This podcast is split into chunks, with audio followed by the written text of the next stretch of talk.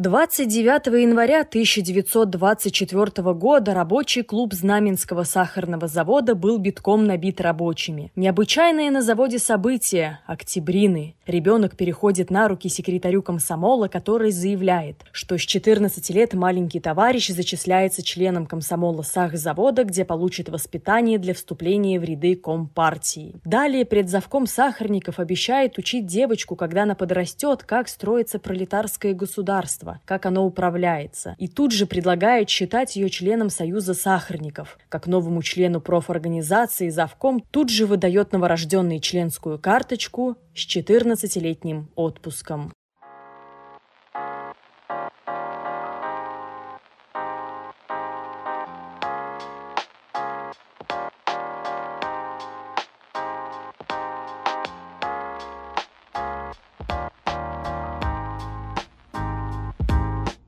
Привет, друзья! Меня зовут Наталья Менкина, и вы слушаете подкаст «Анна Калуф». Здесь я рассказываю маленькие истории, которые стали частью большой литературы. Каждый эпизод – история о людях, эпохе и событиях. Все, что произошло когда-то в жизни писателей, нашло отражение в русской литературе, а мы, читатели, стали ее неотъемлемой частью. Подписывайтесь на Наколув в социальных сетях Инстаграм, запрещенные в России, Телеграм, ВКонтакте и на YouTube. Вы также сможете поддержать подкаст на сервисе VK Donut и на платформе Boosty. А Наколув развивается благодаря вашей поддержке.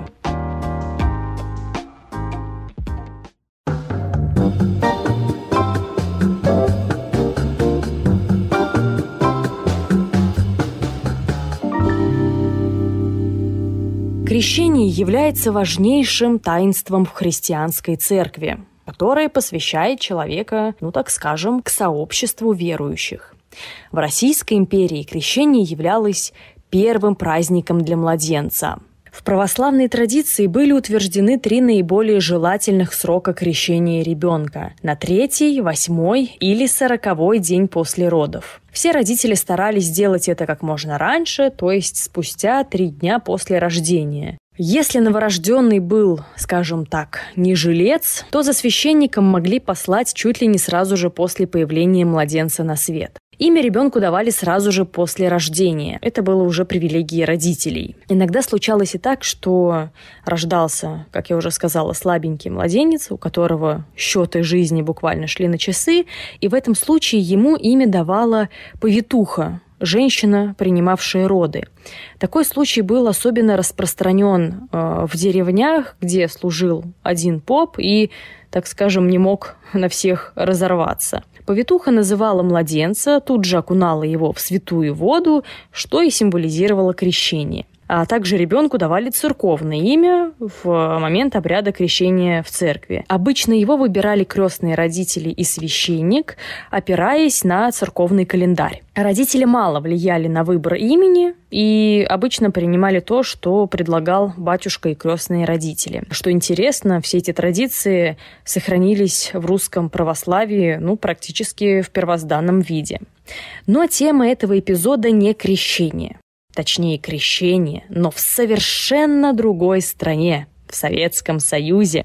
Да, как бы это ни звучало, но в СССР крестили детей, и православное таинство обретало совершенно иной характер.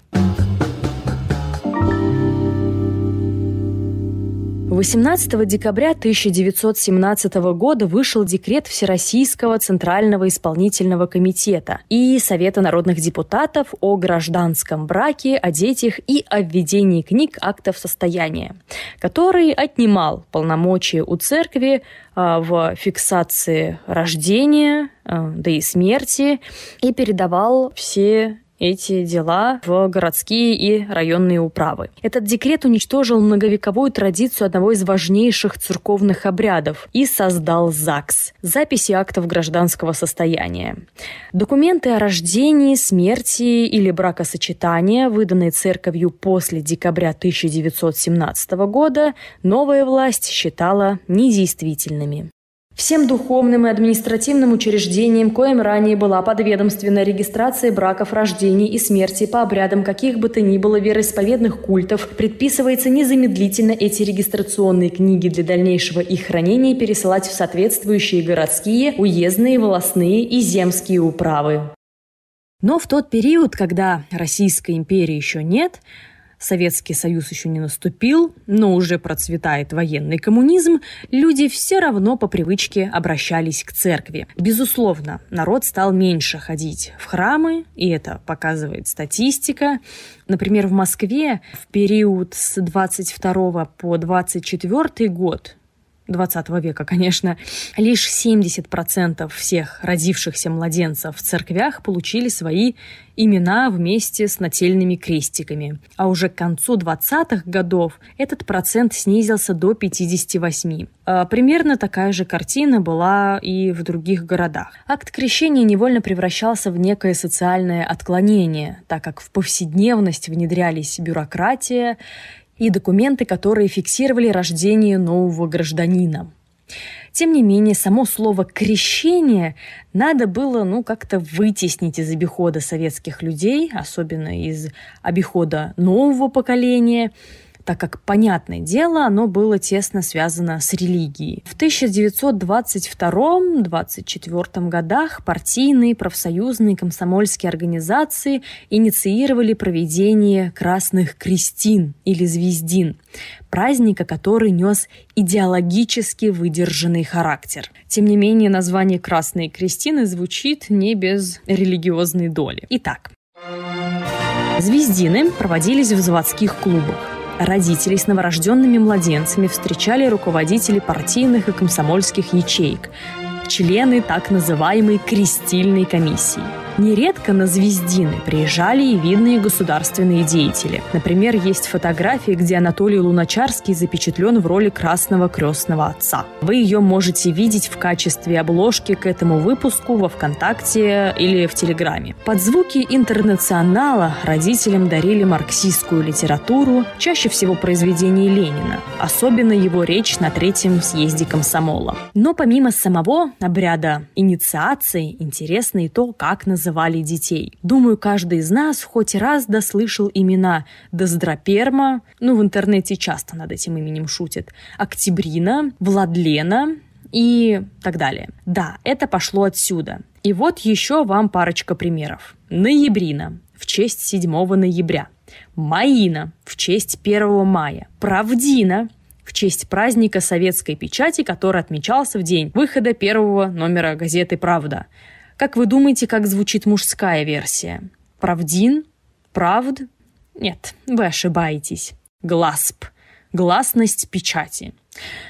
Некоторые родители вышли на новый уровень фантазии. Красна-арма в честь Красной армии, Донара, дочь народа, Эвир, эпоха войны революции. Использовались и имена, образованные от имен и фамилий вождей пролетариата. Например, в честь Льва Давидовича Троцкого – Ледавы, в честь Ленина – Владилены, Владлены, Велены, в честь Сталина – Сталины. А заметьте, кстати, практически все имена женские.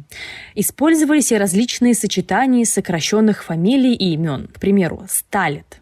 Сталин, Ленин, Троцкий. Здесь на самом деле я боюсь представить, что было уже со взрослыми людьми, которых так называли, так как Троцкий с конца 20-х годов был уже, ну, мягко скажем, не в почете. Также было нормой называть детей авангард, эра, баррикада, революция и даже трактор. В обществе даже появился такой анекдот. Справляют звездины над девочкой. Какое же имя дать? Предлагают. Ленинина. Очень затаскано. Звездина. Что-то не нравится. Октябрина. Тоже много уже их развелось. Жавтина. Фе. Ну тогда пусть будет трибуна. Так тогда же на нее всякая сволочь будет лазать. Возмутилась мать.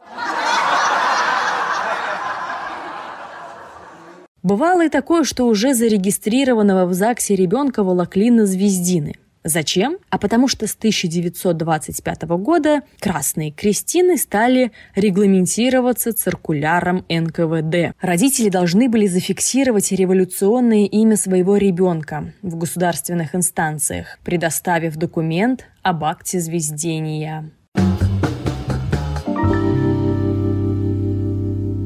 Но обряд посвящения в новую веру касался не только детей. Взрослые, которые хотели изменить себе имена на более революционные, ну или отдать долг партии, ходили на октябрины.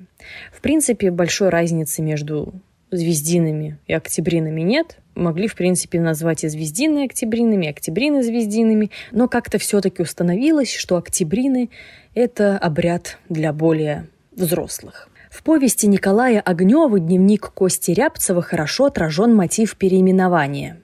«А ты раньше тоже в церковь ходила?» «Да, когда Дуней была, то ходила. Потом мы с отцом решили, что он будет звать меня Сильфидой, и с тех пор я перестала ходить. Мать и слышать не хочет про Сильфиду. Это, говорит, ведьминское имя. Тогда я подумал и сказал Сильве, чтобы она звала меня Владленом.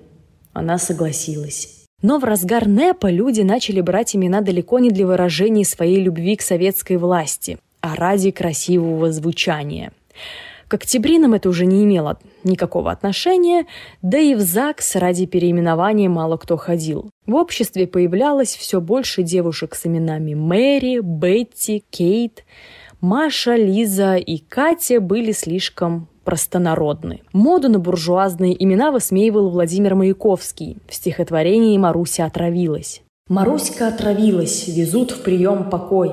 Понравился Маруське один с недавних пор. Нафабренные усики, расчесанный пробор. Он был монтером в Ване, но в духе парижан себе присвоил звание. Электротехник Жан. Он говорил ей часто одну и ту же речь, Ужасное мещанство, невинность зря беречь, Сошлись и погуляли, и хмурит Жан лицо. Нашел он, что уляли, красивше бельецо. Однако не только имена попадали под изменения, но и фамилии. В марте 1918 года председатель Совнаркома Владимир Ленин подписал декрет о праве граждан изменять свои фамилии и прозвища. Согласно ему, любой житель получал право выбрать себе любое имя и законно оформить документы. До 1923 года граждане новой страны действительно могли менять фамилии бесплатно и когда захочется. Но вскоре обнаружилось, что желающих слишком много, поэтому начали вводить взносы. В те времена люди, поддерживающие большевиков, выбирали фамилии.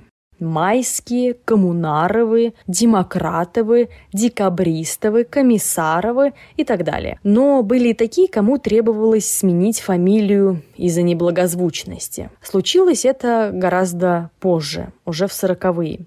Был такой Алексей Семенович Жидов, герой Советского Союза и участник Великой Отечественной войны. Но все его знают под фамилией Жадов, потому что товарищ Сталин велел ему изменить свою фамилию. Как может герой Советского Союза носить такую фамилию? Ну, а если мы немножко повернем назад, примерно в 30-е, а, изменений фамилий коснулось и союзные республики. Например, Абдулла, Гаджи, Магомед становились Абдулаевыми, Гаджиевыми, Магомедовыми. Но вернемся к религии в советской парадигме.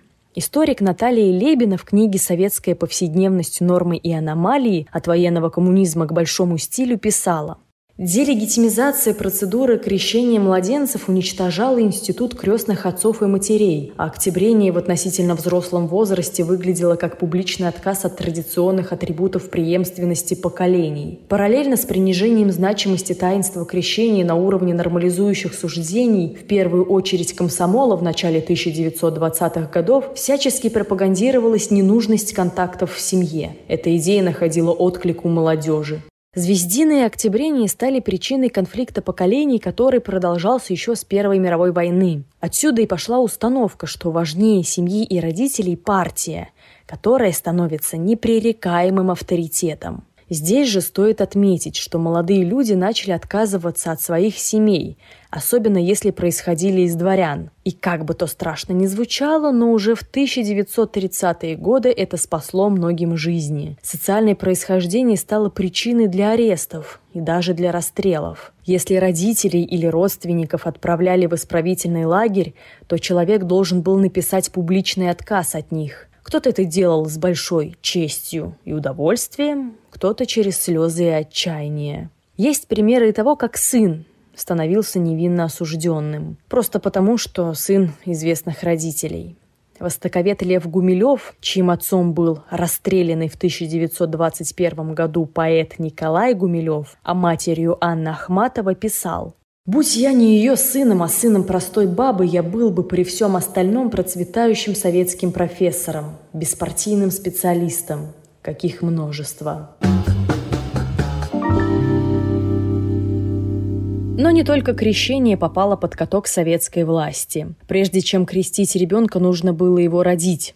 А прежде чем его родить, нужно было заключить брак. Раньше это было необходимым условием для создания семьи, ведь иначе дети считались незаконно рожденными. Все тот же декрет от 18 декабря 1917 года разрушил не только таинство крещения, но и таинство венчания. Бракосочетание стало определяться в Кодексе о браке и семье, который появился в 1918 году. Естественно, церемония проходила не в церкви, а в местном самоуправлении. Нужно было подать заявление и предъявить удостоверение личности. Другие атрибуты бракосочетания, то бишь кольцо, подвенечное платье, фата, костюм жениха, свадебное застолье, все это являлось необязательным. Но такая сухая церемония не вызывала у молодоженов чувство торжественности. Поэтому наравне со Звездинами и Октябринами были введены красные свадьбы. И выглядело это так. После избрания президиума, в который вошли новобрачные, секретарь ячейки РКП делает доклад о значении красной свадьбы в новом быту. После доклада новобрачные, взявшись за руки, выходят вперед, на край сцены. За ними развивается комсомольское знамя. Читают договор, из которого видно, что она – беспартийная работница. И он, технический секретарь ячейки РКП, коммунист, вступают в союз по взаимному согласию и обязуются жить честно, воспитывая детей честными гражданами СССР. СССР. Последнее слово покрывается рокотом аплодисментов. Здесь же подарки. От жен-отдела одеяло, от завода управления отрез сукна, от культ-комиссии три книжечки, азбука коммунизма, дочь революции, вопросы быта. После торжественной части спектакль «Драма летчика», сильно взволновавшая рабочих. В ритуале красной свадьбы отсутствовал регламент одежды жениха и невесты, а также не было праздничного застолья. В крайнем случае новобрачные комиссии могли выпить чай. Кольца были вообще, как бы сейчас сказали, антитрендом. Это был показатель мещанства и буржуазности. Более того, за ношение колец и других драгметаллов можно было уехать в места не столь отдаленные, это бы, конечно, испортило многим свадьбу. Первая женщина-министр в истории России и революционерка Александра Калантай вовсе отрицала необходимость брака. Представление о собственности, о правах безраздельного владения одного супруга другим является вторым моментом, отравляющим легальное супружество. В самом деле получается величайшая нелепость. Двое людей, соприкасающихся только несколькими гранями души, обязаны подойти друг к другу всеми сторонами своего многосложного «я». Безраздельность владения ведет к непрерывному, стеснительному для обеих сторон пребыванию друг с другом. Нет ни своего времени, ни своей воли, а зачастую под гнетом материальной зависимости нет даже своего угла, отдельного от супруга. Непрерывное пребывание друг с другом, неизбежная требовательность к предмету собственности превращают даже пылкую любовь в равнодушие, влекут за собой несносные, мелочные придирки. Интересно, что противница браков Александра Калантай была замужем за революционером Ефимом Дыбенко. Возможно, это другое. И все же общество надеялось, если не на возвращение обряда венчания, то хотя бы на торжественность бракосочетания. В советских фильмах, которые обычно не имели ничего общего с реальностью, свадьбы были пышным праздником с красивой невестой, счастливым женихом и столом, который ломился от еды. Начиная с Октябрьской революции до 1970-х годов крещение по православному обряду оставалось религиозным таинством, в первую очередь от советской власти. После выхода рок-оперы «Иисус Христос. Суперзвезда» советская молодежь приобщилась не только к рок-музыке, но и к религии. Звучит странно, но это сработало. И все-таки даже после 1970-х крещение грозило, если не расстрелом, то выговором в личное дело – а уже в 80-е крещение было нормой. А свадьбы? Ну, какая свадьба без праздника? Хотело того государство или нет? Считало ли оно застолье контрреволюционной деятельностью? Народ хотел застолья, веселья и отчаянных криков. Горько. Меня зовут Наталья Менкина, и я с вами прощаюсь до следующего сезона.